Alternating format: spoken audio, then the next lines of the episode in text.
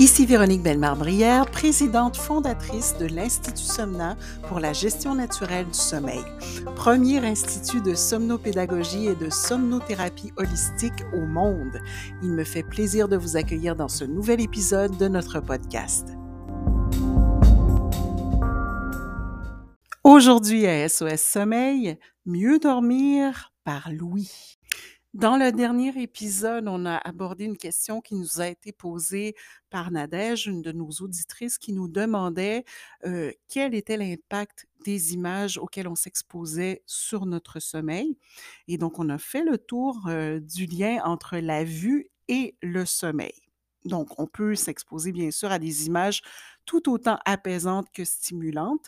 Et on va poursuivre dans cette voie-là euh, aujourd'hui, dans cet épisode-ci, étant donné que ça nous ouvre la porte à l'exploration des cinq sens. Et on s'est dit qu'à l'approche de Noël, c'était une occasion justement d'en faire le tour plutôt que de vous proposer un calendrier de l'Avent. On vous propose un voyage à travers les sens et leurs liens avec le sommeil. Donc, on résume en se rappelant que le sommeil résulte de l'action d'une foule d'hormones. On sait aussi que l'on peut donner un coup de pouce naturellement à leur sécrétion. Comment on fait ça? Bien sûr, en s'exposant volontairement à certains stimulus qui vont être davantage apaisants et en se soustrayant de certains stimulus qui seraient trop stimulants à l'approche du coucher. Parce qu'aujourd'hui, on parle toujours de sommeil, évidemment. Mais on sait que ces stimulus-là vont être captés par les récepteurs sensoriels qui vont, eux, être l'œil, l'oreille, la langue, la peau et le nez, intercepter les messages de l'environnement, qu'ils soient mécanique, chimique, lumineux ou thermique. Et on sait aussi qu'en contrôlant ces messages auxquels on s'expose, on peut favoriser la sécrétion des hormones liées au sommeil. Donc, il faut bien sûr comprendre ce qui se passe dans notre corps. Alors aujourd'hui, si on aborde l'ouïe, euh, évidemment, on va pouvoir euh, s'intéresser aux sons, euh, qui peuvent, entre autres, nous stimuler ou nous apaiser. évidemment, dans le cas d'un rituel du coucher, on va opter surtout pour des musiques douces, des voix profondes, des sons de la nature, des méditations guidées. Si on pense davantage aux bébés et aux enfants, on va souvent leur chanter une berceuse et c'est tout à fait approprié, en fait, c'est même prouvé maintenant par la science que c'est préférable de leur chanter une berceuse de la voix de la figure d'attachement principale. Généralement, ça va être la maman, ça peut être aussi le papa, que de simplement parler avec l'enfant ou de lui faire jouer une musique externe, donc que ce soit de son mobile ou une autre musique ambiante. Donc, ça va être l'approche qui va être la plus efficace parce qu'évidemment, il y a aussi un attachement émotionnel à la voix. Donc, la voix, mais aussi le chant. La berceuse va vraiment très bien fonctionner avec les enfants, les jeunes enfants. il y a certaines personnes qui vont voir leur sommeil grandement amélioré par la présence d'un bruit blanc. Et un bruit blanc, ben, c'est un bruit sourd et continu qui va régulariser les fréquences sonores ambiantes. Alors, ce n'est pas nécessaire pour avoir un bruit blanc d'acheter une machine euh, sophistiqué qui euh, vous proposerait des, bruits blancs, mais simplement d'avoir un ventilateur, par exemple, qui va demeurer en mouvement, qui va être tourné vers le mur si on ne veut pas recevoir euh, justement de courant d'air, mais qui va émettre un bruit continu de sorte à assourdir les bruits environnants. Alors ça, évidemment, chez beaucoup de personnes, ça va être très efficace. On peut aussi, par contre, opter pour un bruit rose et ça, c'est un type de bruit qui est un peu moins connu. Donc, un bruit rose, c'est un bruit un peu comme celui d'une cascade, d'un torrent ou encore le bruit des vagues. Il y a différents types de, bruits roses, mais qui sont un peu moins continus que le bruit blanc, tout en étant quand même relativement enveloppants. Alors, parfois, il y a des gens qui vont simplement utiliser un, bruit rose qui va être une très légère variation de fréquence sonore qui va les aider à dormir également. On va penser aussi à d'autres types de sons, entre autres dans la sonothérapie. Euh, il y a toutes sortes d'options qui peuvent être utilisées, qui vont euh, y aller aussi selon les goûts des personnes. Et entre autres, il y a des gens qui apprécient beaucoup le son des cloches tibétaines, par exemple. Donc, les bols de méditation. On peut aussi aller plus loin et décider d'installer dans sa chambre une petite fontaine électrique qui va faire ruisseler de l'eau, de l'eau véritable en continu toute la nuit. certains adorent ça, d'autres détestent ça. Alors, c'est une question de goût. Et bien sûr, il va falloir justement se pencher sur les goûts de chacun parce que chacun va avoir associé des sons différents à des émotions différentes. Par exemple, de mon côté, j'ai connu des gens qui arrivaient parfaitement à s'endormir sur un air d'heavy metal parce que pour eux, ça référait à une période heureuse de, de leur adolescence, puis c'était quelque chose d'apaisant, même si en soi, on sait bien que de la musique heavy metal est supposée faire augmenter le rythme cardiaque certains, ça fonctionnait. Alors que d'autres euh, vont, euh, vont préférer bien sûr euh, des musiques plus douces, de la musique classique par exemple. et encore là, il y a des personnes qui sont énervées par ce type de musique-là. Si on regarde seulement du côté des musiques de relaxation, il y a toutes sortes d'offres euh, complètement différentes. Il y a des offres qui sont euh, carrément synthétiques, donc des bruits faits par des synthétiseurs. Il y a des personnes qui trouvent ça très apaisant, d'autres qui trouvent ça euh, très agressant. De mon côté, je préfère les musiques faites à partir d'instruments traditionnels, comme par exemple les, musiques japonaises, les, les musiques chinoises qui sont souvent très méditatives, très relaxantes, mais qui sont faites avec des vrais instruments et non pas avec un synthétiseur. Alors, tout dépend si on aime euh, l'approche davantage New Age qui, a été très populaire à une certaine époque, ou si on préfère des, de véritables instruments qui sont plus proches des sons de la nature finalement. Euh, on peut même aussi euh, aller du côté des, voix, des, des, en fait, avoir des sons conversationnels, il y a des gens qui trouvent ça très calmant, qui ont des voix qui, de prédilection, on pourrait dire, et qui laissent simplement la voix parler en, bruit de fond et ça les aide euh, également à bien s'endormir. Donc, euh, moi, je sais qu'au Québec, euh, il y a toute une génération qui a été bercée, entre autres, par les contes de Fanfreluche, qui avait une voix, en fait, Kim Yaroshevskaya, qui avait une voix vraiment très unique, bien qu'elle dise que tout le monde a une voix unique, mais la sienne se démarquait parmi euh, des tas d'autres. On ne pouvait que la reconnaître et elle a une voix très, très apaisante.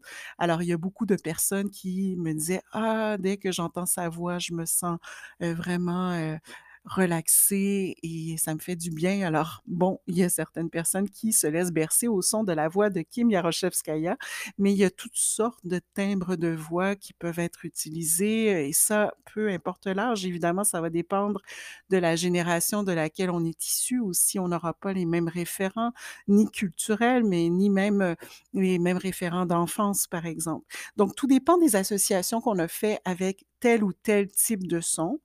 Et ça va vraiment être une question de goût. Et pour ce qui est du réveil le matin, on m'a déjà posé la question, notamment à, Radio-Canada, à savoir euh, s'il était préférable de se réveiller avec une alarme ou avec une musique. Et de façon générale, bien sûr, le réveil va être plus doux si on, on se fait réveiller par une musique que par une alarme comme dans les anciens réveils matins Big Ben euh, qui sonnait à tout rompre, un peu comme si le feu était pris dans la maison. Là, bien sûr, on risque d'avoir une grosse décharge de cortisol. Mais encore une fois, il y a des gens qui n'arrivent à se réveiller qu'avec des alarmes comme celle-là. Alors, si on a le sommeil euh, très sensible, c'est évidemment à décommander complètement. Ce n'est pas à recommander parce que ça va créer un gros, gros effet de stress.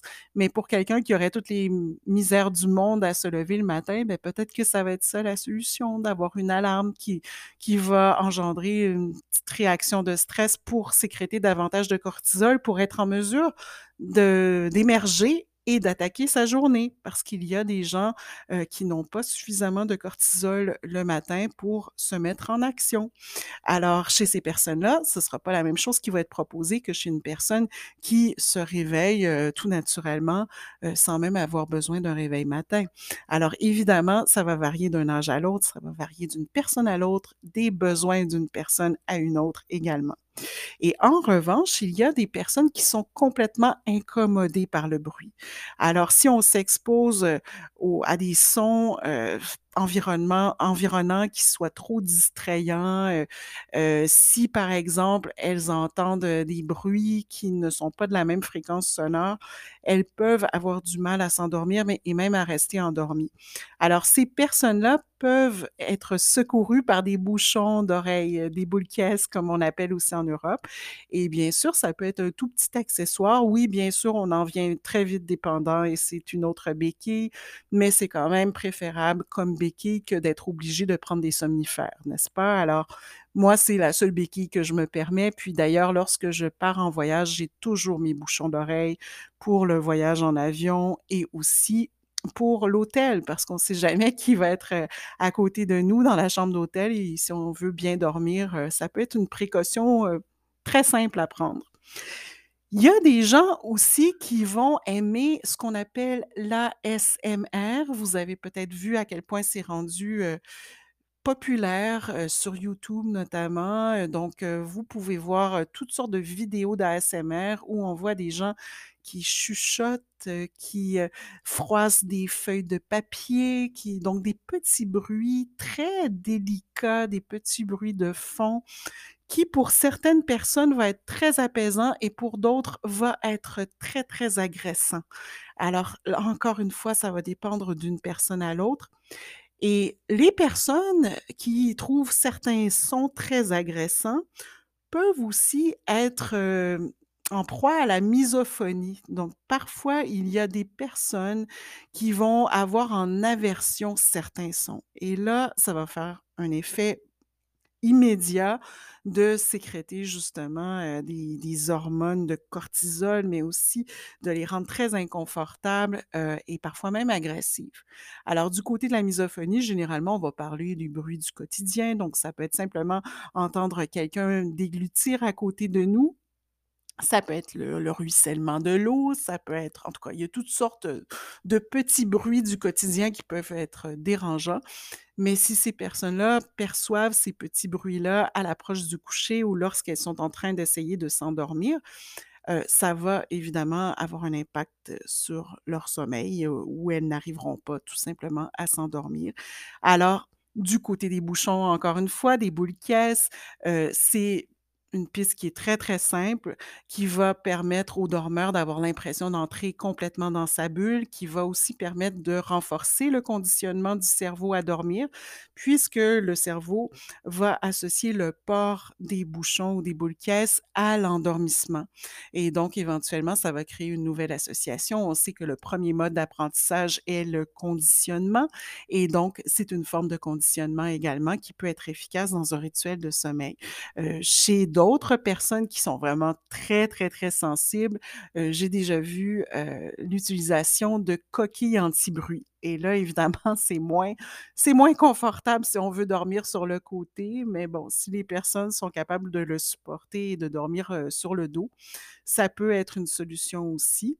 Tout comme le port de masques, heu, pour les yeux peut être une solution pour se soustraire au, heu, à la lumière trop importante si l'on essaie de s'endormir, par exemple.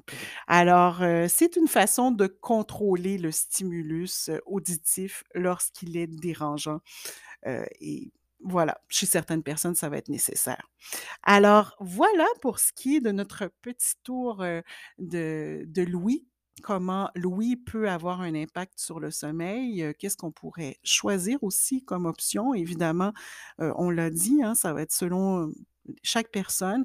Vous pouvez aussi aller voir du côté de l'appareil Morphée, qui est un appareil que l'on recommande à l'occasion, bien que, vous le savez, l'Institut Somnant ne prône pas nécessairement des accessoires d'emblée, mais lorsque ça peut être un petit ajout agréable au rituel de coucher, heu, ça peut toujours être intéressant. Et dans l'appareil Morphée, il y a 210 séances, heu, qui sont, heu, regroupées, des séances donc qu'on peut écouter au moment soit de se coucher ou durant la journée pour vider son sac de stress au quotidien.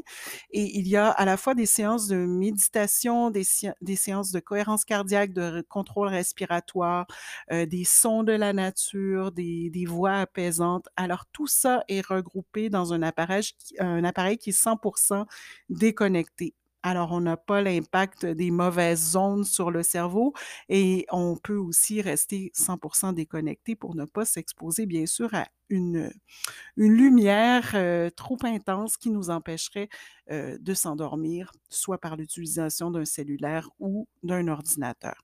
Alors, l'appareil Morphée, euh, il y a différentes options. Il y a le Morphée classique, donc qui comporte les 210 séances que j'ai mentionnées. Il y a aussi le petit Morphée qui est destiné aux enfants. Et il y a maintenant le Morphézen qui regroupe des séances de relaxation d'une durée d'environ cinq minutes pour les personnes qui n'ont vraiment pas le temps. Alors, euh, ça peut être intéressant à regarder si jamais vous êtes sensible euh, à tout ce qui est son, à tout ce qui est bruit, et ça peut vous accompagner euh, en fait facilement un peu partout, que ce soit au bureau, durant la journée, durant la nuit. ça peut aussi suivre les personnes peu importe leur âge. Alors bref, si vous voulez en savoir plus sur Morphée, vous pouvez toujours aller sur somna.ca dans la section accessoires et si jamais vous souhaitez le commander, nous ne sommes pas officiellement des distributeurs, mais par contre, nous avons euh, une entente avec les producteurs de l'appareil Morphée pour que notre clientèle puisse bénéficier d'un rabais de 10% à l'achat d'un de leurs appareils, euh, toujours en mentionnant le code SOMNA.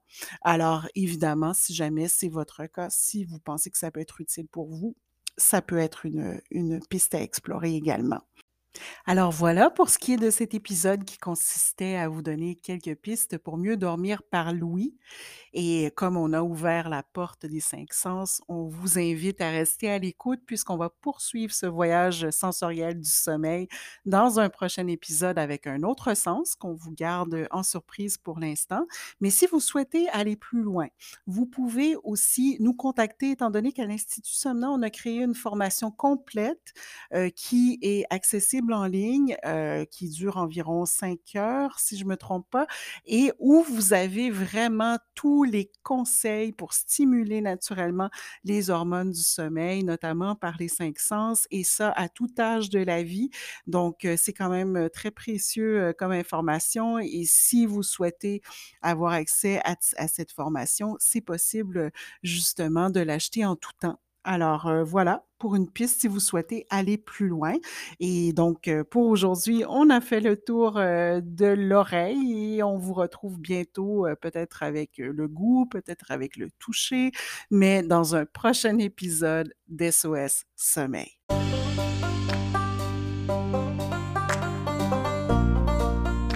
L'Institut Somna offre des formations et des consultations pour apprendre ou réapprendre à bien dormir naturellement à tout âge de la vie. Vu les besoins criants, nous avons récemment lancé trois nouvelles certifications pour les personnes qui pourraient être intéressées à leur tour à devenir accompagnants au sommeil auprès des bébés, enfants, adolescents et ou des adultes. Pour toutes les informations, rendez-vous sur notre site somna.ca. thank you